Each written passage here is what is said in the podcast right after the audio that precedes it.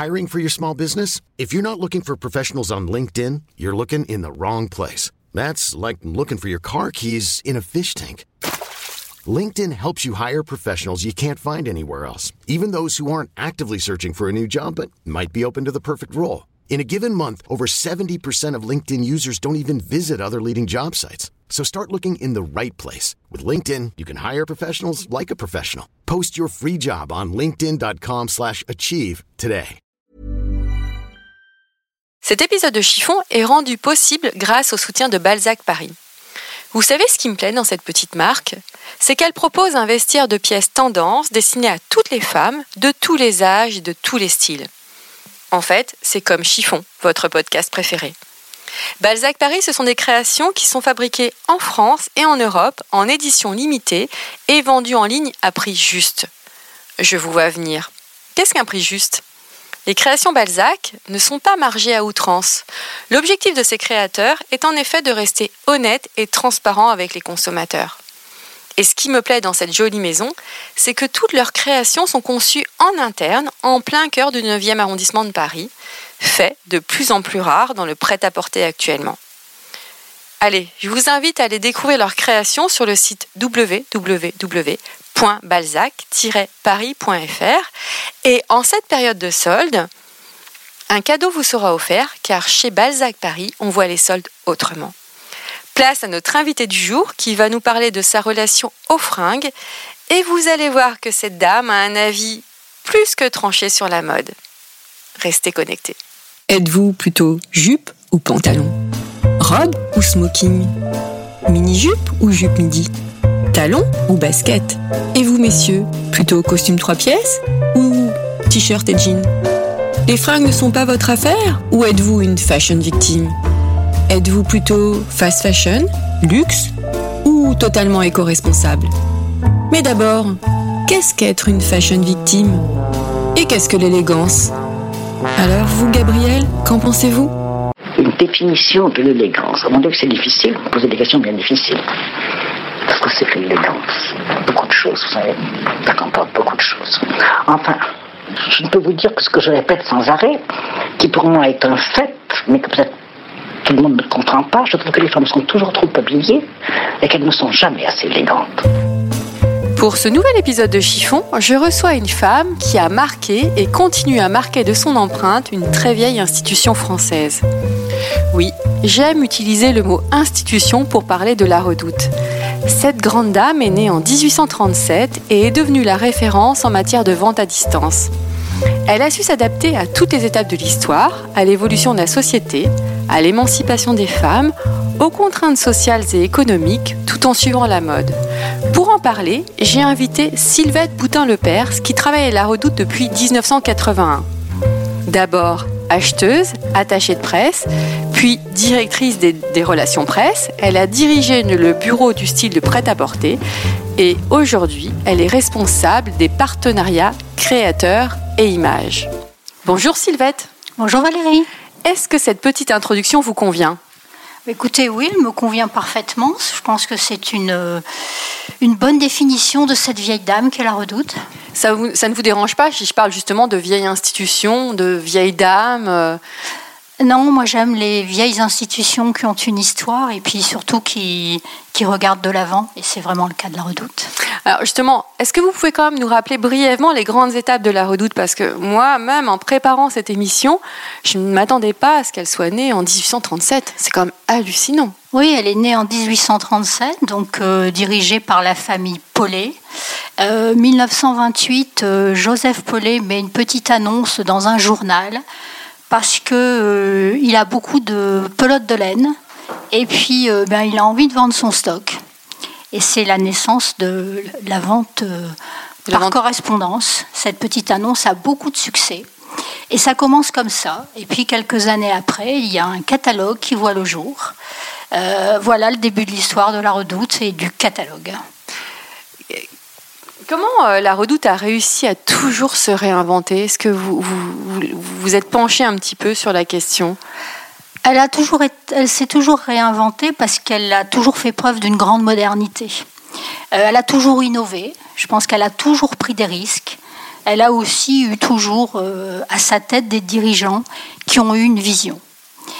Donc, elle a émancipé les femmes, effectivement, en proposant très vite une carte de crédit, quand les femmes n'avaient pas toute liberté. elle a inventé le concept store, avant tout le monde, je pense en 56 ou en 54, elle, euh, introduisait des collections maison. Donc nous avions des collections maison et des collections prêt-à-porter. Dès 1969, elle invite euh, à démocratiser le style en invitant Emmanuel Kahn. Et tout au long de son histoire, elle a su se réinventer et prendre des risques. Et quels sont les risques euh, pour cette nouvelle maison maintenant? Quand je parle de risque, euh, je parle de projet, bien évidemment. Oui, le premier, des, premier risque, ça a été euh, quand euh, nous appartenions à la, à la famille Pinault. Il y a quelques années, la famille Pinault a décidé de revendre la redoute. Et c'est sa dirigeante de l'époque, Nathalie Bala, qui était déjà directrice générale, qui a euh, décidé de, racheter la redoute et de racheter avec euh, Éric Courteil. Et ces deux dirigeants euh, sont devenus propriétaires de la maison. Et voilà, ça c'était déjà se réinventer. Et en conservant les emplois, j'imagine Et en conservant pas la totalité des emplois. mais en, tout cas, en faisant en sorte effectivement pour que cette maison survive, parce que c'était bien ça le sujet, c'était bien ça l'enjeu, c'était une question de survie. Il faut rappeler que la redoute est à Roubaix. La redoute est à Roubaix. Dans une région euh, qui est en crise au mhm. niveau de l'emploi. Et euh, est-ce que euh, la redoute contribue à dynamiser cette région maintenant? Oui, évidemment, la redoute euh, emploie euh, un certain nombre de collaborateurs. Aujourd'hui, nous sommes 2000. Euh, donc, évidemment, la redoute est active aussi dans la région. elle est très impliquée et elle, participe grandement au tissu local. Mhm. La plupart des ventes se font par Internet alors aujourd'hui, notre chiffre d'affaires est fait à plus de 97% sur le net. Les gens ne passent plus par le catalogue? Non, le catalogue est vraiment un support de communication. Moi, je le, nous l'imaginons plus comme un magazine. Euh, mais effectivement, les ventes se font via notre plateforme, via notre, euh, notre e-shop. Vous savez que dans plus de, ouais, je dirais 70% des gens que j'ai interviewés toutes tous et toutes ont fait référence à la redoute. Oui, parce que je, pense qu'il y, a une, il y a un véritable attachement. C'est une maison, et, vous le disiez, c'est une institution. Donc la redoute parle à tout le monde, et nous avons un, véritable capital sympathie, au-delà de, de, la notoriété, un vrai capital sympathie. Alors vous, vous avez une, une jolie fonction vous avez eu de belles fonctions au sein de la redoute, mais là je dirais qu'elle est encore plus jolie que les autres parce que vous dénichez les nouveaux talents pour les mettre en avant. Est-ce que vous pouvez nous expliquer un peu tout ça? Alors en fait, oui, effectivement, j'ai une fonction qui est euh, très intéressante dans la mesure où, je rencontre euh, des jeunes, des jeunes créateurs, des jeunes qui ont plein d'idées, qui ont plein de talents, qui n'ont pas forcément des moyens et qui ont envie de démocratiser le style. Et ça, je trouve que c'est ce qui a beaucoup changé. Euh, c'est ce que je contacte, euh, ce constate depuis ces dernières années, c'est que je rencontre maintenant des jeunes qui ont envie que leurs pièces soient portées, vues dans la rue.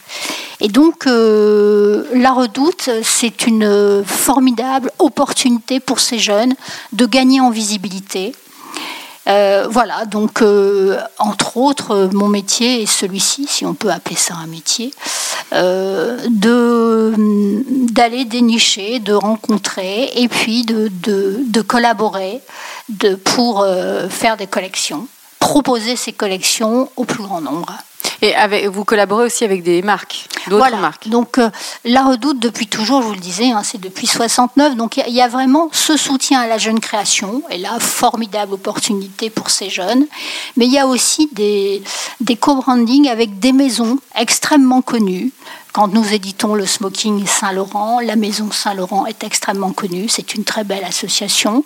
La même chose avec la Maison Courrèges ou encore avec Vanessa Bruno. Voilà. Et là, c'est autre chose. C'est vraiment euh, une association entre deux belles maisons françaises, mais pas forcément, pas que.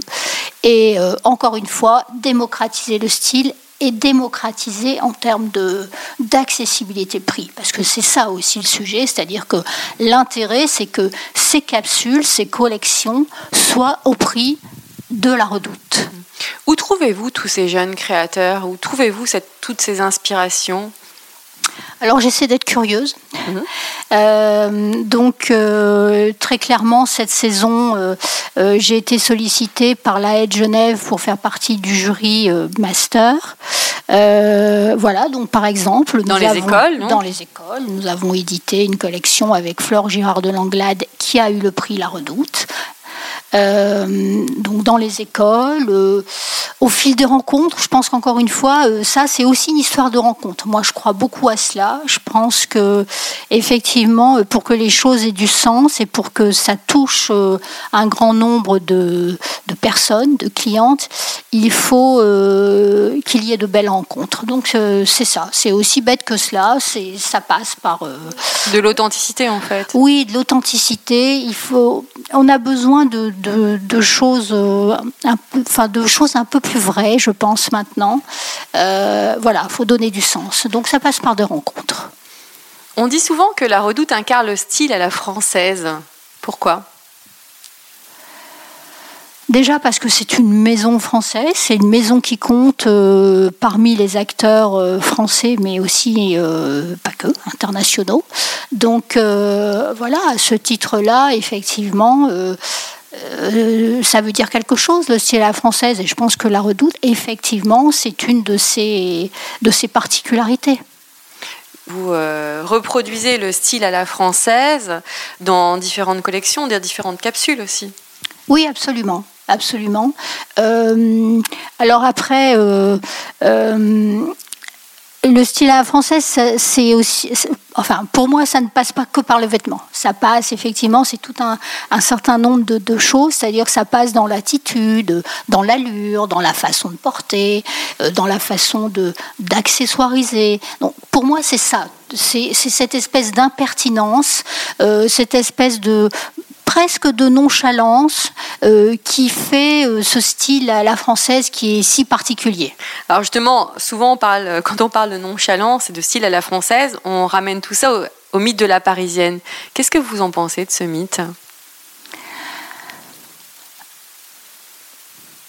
Beaucoup, de, beaucoup de choses se passent à Paris, plus que jamais. Donc euh, Paris n'est pas la France. Il n'empêche que la richesse de, l'histoire de la mode se passe quand même à Paris. Donc euh, ça peut être réducteur, mais moi je vois plus cela comme euh, Paris, oui, c'est la France, tout simplement. Oui, pour vous, euh, c'est assez idiot de dire parisienne, en fait. Il faudrait dire française. Française, absolument. Plutôt, c'est plutôt la française. Il n'empêche que à Paris, il se passe beaucoup de choses dans l'univers de la mode, donc nous parlons de Paris. Alors c'est vrai que quand on parle de vous, ma chère Sylvette, on dit souvent que vous êtes une femme très stylée, ce qui est vrai, ce que je confirme. Quel est votre style? Comment vous définiriez? Difficile de parler de soi. Ah, mais dans Chiffon, on parle beaucoup de soi. Euh, mon style, c'est de rester moi-même, en fait. Je pense que je parle de style, mais je ne parle pas de mode, parce que moi, le mot mode me, me parle pas beaucoup. Pour moi, ça ne veut pas dire grand-chose. En revanche, euh, un style, euh, pour moi, c'est aussi une question un peu d'âge, un peu d'allure. Euh, de de pas être déguisé, mais cela étant de, de, faire les choses telles qu'on telles qu'on les sent. Euh, j'avoue que euh, moi, je peux être sensible euh, à quelqu'un qui qui ose beaucoup de choses en termes de style, parce que le fait d'avoir son style, c'est d'avoir du style pour moi. À quel âge avez-vous trouvé? Est-ce que vous avez toujours été comme ça? Ou est-ce qu'il y a eu des âges, 30 ans, des étapes de vie, 30 ans, 40 ans? Hmm, Je pense que je me suis... Euh, je ne sais pas forcément répondre à cette question. Je pense que j'ai toujours eu mon style. Euh, il n'était peut-être pas celui-ci quand j'avais 20 ans. En revanche, euh, j'ai toujours, euh, j'ai toujours eu ma particularité parce que je pense que chacun, chacune doit faire les choses comme elles le sentent et un peu, pas seulement dans le style, en fait, un peu dans tout, dans, son, dans sa vie. Est-ce que vous pouvez vous décrire aujourd'hui? Comment vous êtes habillée pour venir, pour venir chiffonner avec moi? Alors, pour venir chiffonner avec vous, je, je me suis, euh, je me suis habillée de vert parce que c'est une couleur que j'aime. J'ai mis un petit pull mérinos extrêmement simple, ras de cou, parce que je ne suis je n'aime pas beaucoup l'école V. Euh, j'ai mis un pantalon velours côtelé taille haute parce que j'aime le taille haute et je ne porte que cela. Large. Et j'ai mis des, escarpins à talons carrés que j'ai euh, trouvés à la redoute. Qui sont aussi verts Qui sont aussi verts et sans oublier les chaussettes et bleu marine parce que j'aime beaucoup le bleu marine. Alors quand vous dites que vous n'aimez pas les cols V, vous ne les aimez pas sur vous ou sur toutes les femmes en général? Je n'aime pas beaucoup le col V, je trouve que ça, ça n'avantage pas le buste, mais c'est tout à fait personnel. Euh, donc euh, en général, je ne, je, ou alors je l'aime très profond, voilà. Euh, presque qui, qui découvre la naissance de la poitrine, mhm. parce que là, je trouve ça joli. Mais sur les petites poitrines. Sur les petites, absolument. sur les petites poitrines, je trouve ça très joli. J'aime bien quand on voit un tout petit peu, presque quand on devine la naissance des doigts de pied dans un escarpin. Mais je préfère de loin le col rond. D'ailleurs, enfant, vous étiez plutôt robe à smoke ou garçon manqué? J'étais plutôt robe à smoke. Donc déjà très sensible à la mode euh, Très sensible à la féminité. Vous avez toujours voulu travailler dans la mode? Oui, j'ai toujours voulu travailler dans la mode. Euh, quand j'étais euh, très jeune, je, je, me confectionnais déjà des vêtements. J'ai toujours eu un, rapport particulier à cela et j'ai eu une mère qui m'a beaucoup, beaucoup inspirée qui était euh, très élégante, très, très fantasque. Euh, voilà, donc ça a été effectivement une source d'inspiration pour Fantasque dans quel sens? Dans sa façon de se vêtir, dans sa façon d'être? Oui, les deux. Dans sa façon de se vêtir, euh, extrêmement élégante, très très féminine, et puis dans sa façon d'être, où elle élevait des perroquets, euh, enfin voilà. Donc euh, oui, un univers euh, très particulier. Alors, vous me parlez beaucoup de féminité depuis tout à l'heure. Est-ce qu'une femme peut être féminine en pantalon? Oui, une femme peut être féminine en pantalon, absolument, et une femme peut être absolument pas féminine en jupe. Voilà, je pense que il suffit pas. L'habit, vraiment, l'habit ne fait pas le moine. Moi, euh, euh, il m'arrive de rencontrer des femmes euh, qui ne soient pas du tout féminines et néanmoins elles sont en, en robe. Ce serait beaucoup trop simple s'il suffisait de porter une jupe pour être féminine. Justement, quand vous rencontrez une femme pour la première fois, qu'est-ce que vous regardez en premier chez elle? Comme vêtements ses chaussures. Les chaussures Oui, les chaussures. C'est votre dada, les chaussures? J'aime beaucoup les chaussures, oui. Hmm. Vous êtes plutôt euh, talon ou euh, à plat? Non, je suis ou talon ou basket. Voilà, mais surtout talon. Pas, donc on verra pas de bottines ou de mocassins dans votre garde-robe? Rarement, très rarement. Pourquoi? Parce que vous n'êtes pas à l'aise ou parce que vous vous sentez déguisé? Parce que je ah, les deux, voilà, parce que je me sens pas à l'aise, je me trouve euh, certainement trop petite pour porter un escarpin, mais euh, un mocassin, mais c'est personnel puisque je vois très souvent des, femmes qui ne sont pas beaucoup plus grandes que moi et qui portent des, mocassins et je les trouve absolument ravissantes. Donc euh, pour moi, je, je ne suis pas à l'aise. Vous êtes plutôt jupe mini ou jupe midi? Ah non, je, je, ne suis absolument pas jupe mini, je n'ai jamais été jupe mini, je trouve que le genou est très vilain. pas le mien en particulier. C'est Coco Chanel qui disait ça aussi, qu'il fallait cacher le genou. Oui. Euh, voilà, je, le, les miens ne sont pas très réussis, mais de toute façon, en règle générale, je trouve que le, le genou n'est pas beau, donc euh, je ne porte jamais de jupe qui laisserait entrevoir le genou. Jean boyfriend ou plutôt slim? Jean boyfriend, mais plutôt jean taille haute, jambes larges. Taille haute, jambes larges. Et avez-vous trouvé le jean de votre vie? C'est toute, une, c'est toute une, euh, une quête pour les femmes, généralement. Alors moi, je suis très pièce euh, trouvée euh, de droite et de gauche dans les fripes ou dans les dans les belles boutiques de pièces vintage. Donc oui, je l'ai trouvé, un pantalon des années 70, taille haute, poche plaquée, jambes larges. Donc ça, c'est votre, votre pièce préférée dans votre garde-robe, j'imagine Oui, c'est une des pièces préférées, absolument. Hit bag ou tote bag? J'aime pas la notion de hit bag parce que tout d'un coup, je trouve que tout le monde se ressemble et des hit bags, euh, tout vous dire, je n'en peux plus. Euh, donc euh, ni ni tote bag ni hit bag, ça dépend des circonstances, ça dépend de ce que je porte. Donc j'ai pas mal de sacs. Mhm. Des sacs anciens. J'ai vu que vous avez un très beau quartier vintage. Oui, beaucoup, absolument. Beaucoup de sacs anciens. Euh, encore une fois, sur l'accessoire, je, privilégie la pièce vintage. Multicolore ou monochrome? Non, monochrome. Uni ou à motif Plutôt uni. Quelle est selon vous la couleur qui sublime, sublime une femme Le noir. Le noir va à toutes les femmes euh, Oui, parce que parce que c'est un intemporel, parce que ça va avec tout. J'aime beaucoup le noir. Donc en fait, c'est un conseil que vous pourriez donner à une femme qui ne trouve pas son style, déjà, de, de choisir une couleur noire pour un vêtement Non, je, je, je, je donnerai pas de conseils. Je pense que c'est à chaque femme de, de, de trouver, de se, de se sentir bien. Moi, je vois des femmes absolument sublimes qui sont toutes en rouge. Je vois des femmes euh, sublimes qui portent du panthère, du léopard. Donc, vraiment, euh, ça dépend de, de, la personnalité et puis du moment aussi.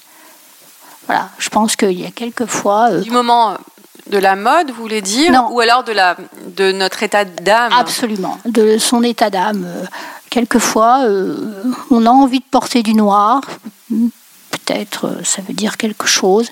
Et puis d'autres fois, encore une fois, on peut être fantasque. Et puis on peut avoir énormément d'allure en portant du panthère. J'ai l'impression que vous n'appréciez pas tellement les dictates de la mode finalement. Je, je n'aime pas les dictates en règle générale. Voilà, donc euh, encore moins de la mode parce que la mode quand même c'est pas très important.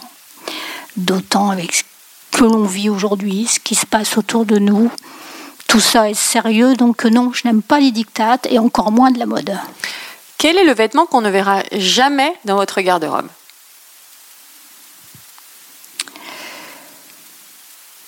Euh, Je pense qu'on verra jamais dans ma garde-robe une jupe courte. Et autre? Non, c'est la jupe un courte. slim. No way. Et un slim. Je sais que vous n'êtes pas du tout dans le jugement, parce que vous n'arrêtez pas, de le dire, mais quel est selon vous quand même le pire des fashion faux pas?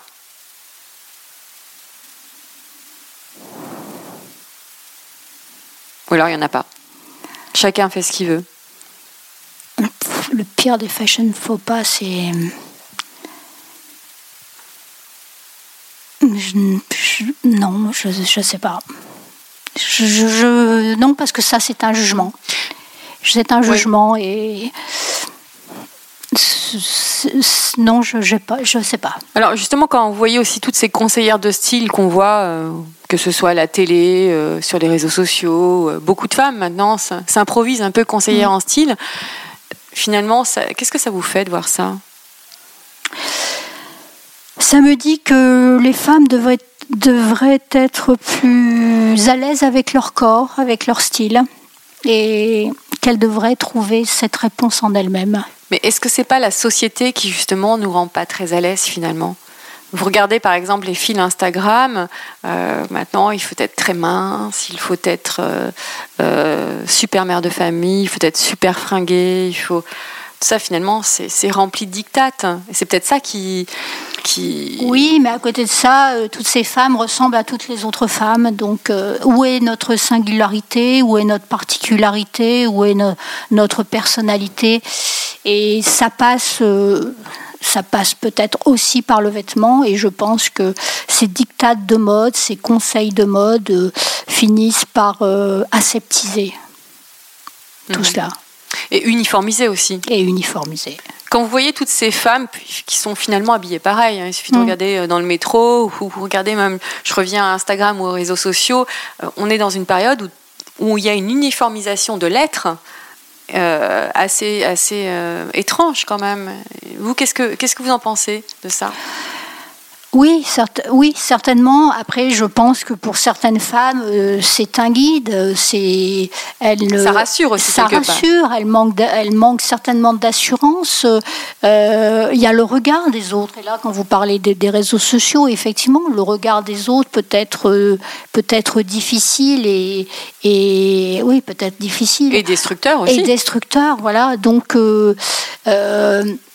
c'est une question de peut-être de maturité, de confiance en soi. C'est ça, c'est la, confiance en soi qui est extrêmement importante.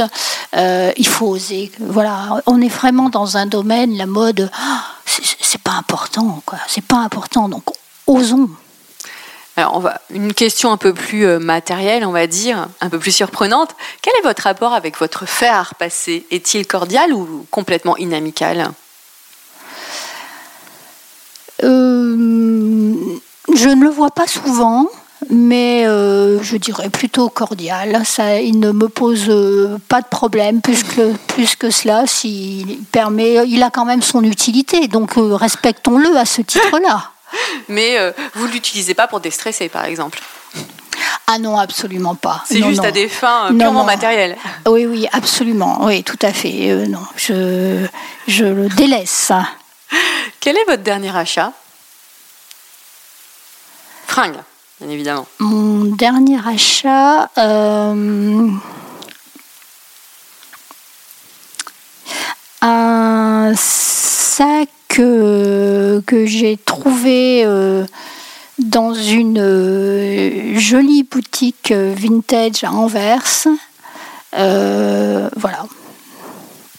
Est-ce que vous avez des bonnes adresses? Quels sont vos, spots quand même À part la redoute, j'imagine? Mais en dehors de la redoute, est-ce que euh, vous aimez faire les boutiques euh, Est-ce que vous avez des, marques de référence, des créateurs de référence? Donc évidemment la redoute pour des pièces euh, intemporelles, pour des pièces créateurs. et puis essentiellement des boutiques vintage à Anvers, à Bruxelles, à Londres. Euh, et puis, euh, je suis une inconditionnelle du net, donc, euh, donc des, sur le net, des plateformes effectivement, des e-shops qui proposent. Quel type d'e-shop? Vous pouvez donner les noms? Ici, par exemple, qui propose des, des pieds de jolies pièces vintage de, de grandes maisons. Mhm. Donc là, j'avoue que effectivement, je je regarde très souvent ce, cet e-shop et puis euh, des plateformes de seconde hand parce que je trouve que ça a du sens aussi de j'aime aussi redonner vie à un vêtement. Vous avez anticipé ma prochaine question justement. Voilà. Vous aimez donner une seconde vie aux vêtements? Oui, j'aime. Euh, voilà. Et ça, c'est quelque chose que je suis de plus en plus sensible à cela. Donc, euh, des, des, sites dédiés. Euh, je ne sais pas si on peut les nommer. Mhm. Oui, bien sûr. Euh, vestiaire. Sur chiffon, on peut tout dire. Ok, donc vestiaire collective, par mhm. exemple, où, où je, peux trouver des pièces euh, intéressantes euh, qui ont vécu. Mhm. Et qui vont vivre avec moi. Donc, J'aime beaucoup l'idée. Vous vivez dans le nord de la France, mais quand vous venez sur Paris, par exemple, est-ce que vous dites voilà, je vais faire un peu de shopping, ou alors pas du tout parce qu'il n'y a aucune boutique qui vous correspond? Non, c'est pas ça. Bon, quand il y a un manque de temps aussi, hein, bien évidemment. Oui, oui, mais au-delà de ça, c'est J'aime un peu moins faire les boutiques et je suis plus maintenant à faire les boutiques sur le net. Mhm. Mais c'est pas parce que dans les boutiques rien ne me correspond, non, ce serait prétentieux de dire ça. Mais euh, c'est plus parce que euh, j'aime bien euh, faire cela chez moi, regarder tranquillement et puis voilà, plus que, que de me rendre en magasin. Et vous, les freins que vous ne portez plus, est-ce que vous les donnez ou est-ce que vous les justement vous les vendez vous, Je les donne. Je les donne à des associations. Euh, voilà, très clairement, euh, je donne ça chez Emmaüs. Alors j'ai compris que l'expression être à la mode euh, ne vous correspond pas. On va pas dire qu'elle vous insupporte. Je ne me permettrai pas de dire cela à votre place. Donc je ne peux pas vous demander ce que vous pensez de l'expression être à la mode. Mais toutes ces femmes qui sont un peu esclaves de la mode, qu'est-ce que vous auriez envie de leur dire? Que quand on est à la mode, c'est déjà démodé. Donc, euh, encore une fois, une question de style. Le mot, être à la mode, pour moi, ça ne veut pas dire grand-chose. Karl Lagerfeld disait Il n'y a plus de mode, rien que des vêtements. Hmm, c'est ça. Euh, Karl Lagerfeld disait ça, Delcourt dit La mode est morte, vive le vêtement.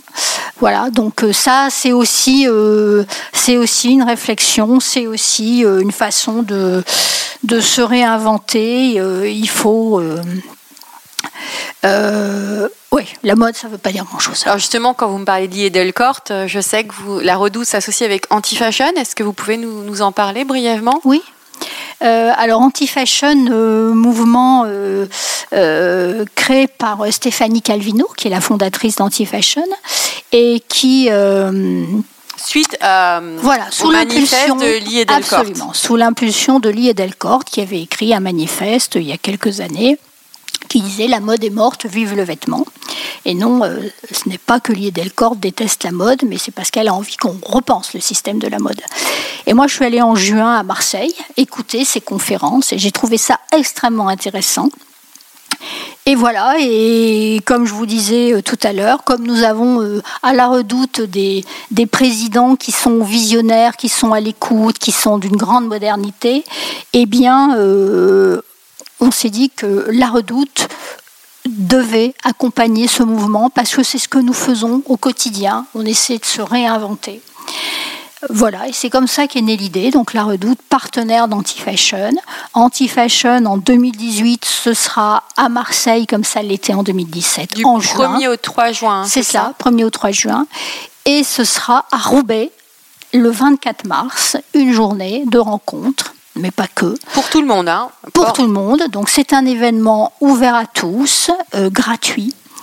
Et euh, pourquoi Roubaix? Parce qu'à Roubaix, il se passe plein de choses comme à Marseille, parce que c'est une ville atypique. Euh, c'est une ville qui a un passé industriel et textile. Industriel et textile. Et parce que ben, on ose tout à Roubaix. Et voilà. Et donc Roubaix, berceau de la redoute. Donc ça se passera à Roubaix. Et puis, euh, au-delà des rencontres, on ira plus loin, c'est-à-dire qu'on fera ce qui avait été fait à Marseille euh, en 2017, et eh bien, euh, au travers des, des, des, centres sociaux de Roubaix, et eh bien, on va chercher ces jeunes talents ces jeunes talents qui n'ont pas les moyens de faire des écoles de mode, parce que c'est une réalité, les écoles de mode coûtent très très cher. cher. Et sont souvent à l'étranger en plus. Absolument. Et parce que aussi maintenant, les courants de mode, ça se passe dans les quartiers. Ce sont les quartiers qui, qui, euh, déclenchent des courants. Et donc, euh, on, est allé voir des jeunes, on leur a proposé dans ces, dans ces quartiers de Roubaix euh, de, de s'exprimer, d'exprimer leur créativité. Voilà. Et donc, euh, vous allez le faire à partir des invendus, c'est ça, des stocks d'invendus? Voilà, absolument. Et donc, il y a une euh, idée de recyclage. Il y a une idée de recyclage. Et en 2017 à Marseille, eh bien, euh, l'exercice avec ces jeunes des quartiers, eh bien, c'était avec le jean, parce que le jean, beaucoup de pièces vintage arrivent à Marseille, qui est un grand port pour recevoir les, les pièces seconde hand. et à Roubaix, ben, ça, enfin, dans le Nord, à Roubaix, ça faisait sens que ce soit plutôt sur de, sur de la maille et euh, on, on s'est dit qu'on allait faire ça sur les invendus. Donc plutôt que de leur dire euh, vous avez une page blanche et vous créez, mhm. eh Là, bien, vous leur donnez la matière. On leur donne de la matière et puis ils réinventent. Et encore une fois, c'est ça à repenser la mode, c'est-à-dire euh, un sweat peut-être qui va se transformer en jupe, il va peut-être se transformer en t-shirt, que sais-je. Euh, ils, ont, ils sont bourrés d'imagination et ils font preuve de grande créativité. Et leurs créations seront vendues? Pourquoi pas? Pourquoi pas, on ne s'interdira pas de les vendre, on verra. Et donc elles seront exposées. Euh, déjà, euh, le début de leur travail exposé le 24 mars à Roubaix et évidemment exposé en juin à Marseille. Quelle est votre définition de l'élégance? Ma définition de l'élégance... Euh, compliqué cette phrase, euh, cette, question. Cette question revient dans tous les épisodes de Chiffon. oui. Euh, une allure, une façon de parler, une façon de, porter, une façon de, de, tenir, une façon de marcher, une façon de, de, de placer ses cheveux sur l'épaule. Est-ce que l'élégance passe forcément par le vêtement? Non. Pour moi, l'élégance, c'est la personne. Euh, le, vêtement est un accessoire, euh, il, est un, moyen, il est un prétexte. Mais vous comme moi, nous avons déjà rencontré, et Dieu, heureusement on en rencontre souvent, des gens extrêmement élégants, et euh, où ça passe pas par le vêtement. Ça passe par la personne, ça passe par, par ce qu'elle pense, ce qu'elle euh, ce qu'elle transmet. C'est ça pour moi la véritable élégance. Merci Sylvette. Je vous en prie Valérie, c'était un plaisir. Merci.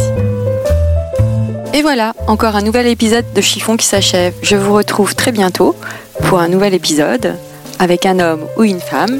Je ne peux vous en dire plus, je laisse monter le suspense. À très bientôt. En attendant, portez-vous bien.